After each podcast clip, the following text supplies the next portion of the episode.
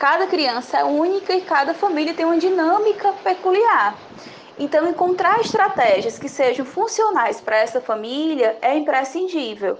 Né? Fazer um planejamento, uma rotina, ter uma preparação, conversar com as crianças, envolver as crianças nesse processo, desmistificar a cognição da criança bem pequena é muito literal né? e é muito intensa, imediatista, por conta da linguagem, das funções psicológicas superiores ainda em construção, essa noção de tempo, de espaço, de intensidade, de consequência ainda muito é, em processo, né? Então, tranquilizando a família e criando representações para aquela criança poder simbolizar, né, o uso da máscara, o cuidado, a atenção, a socialização, qual adaptação ela vai precisar fazer, né? Isso é importante. E ajudar as famílias também na regulação do sono, na regulação da alimentação, na regulação das rotinas de higiene, de autonomia escolar também, né? De voltar à organização desses tempos e espaços é toda uma reconstrução para a família, né? E uma conquista inicial para essas crianças.